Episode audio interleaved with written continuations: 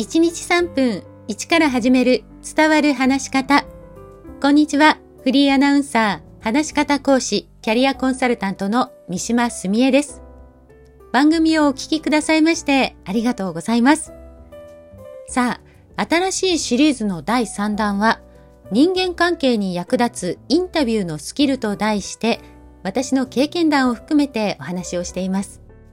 今回は、インタビュー前に私が行っている下調べのこと、そして知ることによって生まれるマイナス面もご紹介します。インタビュー前の下調べで注意しているのは大きく2つあります。1つ目は、その人が出ている番組や発信しているものを見たり聞いたりすること。例えば、今の時代であれば、YouTube や SNS がありますよね。それから本を書いている方に関しては可能な限りその本を読むようにしています。ウキペディアを参考にするという人もいると思いますが、ウキペディアは第三者が書いたものになるので、裏付けを取る必要があるんです。これは日常生活では噂話や当事者以外が話したこととも似ています。第三者からの視点も時には必要ですが、それが正しい情報かどうかは一度確認をしないと嘘の噂を広げることにもつながりかねません。そして二つ目は、その人にまつわることを知ることです。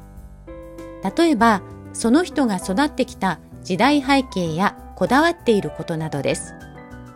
ここにその人の人となりやそのこだわりの理由などが隠れていることが多いんです。私は普段から政治経済、芸能、科学、IT、芸術など幅広く意識はしていますけれども、どうしても広く浅い知識になりがちです。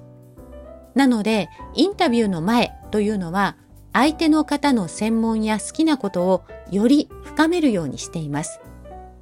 最近であれば NHK の趣味の園芸関連のイベントがあったんですけれども1年分の放送をもう一度見直してインタビューに臨みました。まあそれでもインタビューまでにできることって限られているんです。もっともっと知らなきゃと思うんですけれども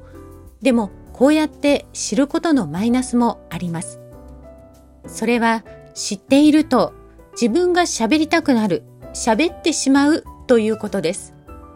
これはインタビューに限らず、あなたの日常でもよくあることではないでしょうか。あなたが話していたはずが、相手に話を取られてしまうなんてこと。次回以降、もう少し詳しく一緒に考えていきましょう。今日もお聞きくださり、ありがとうございました。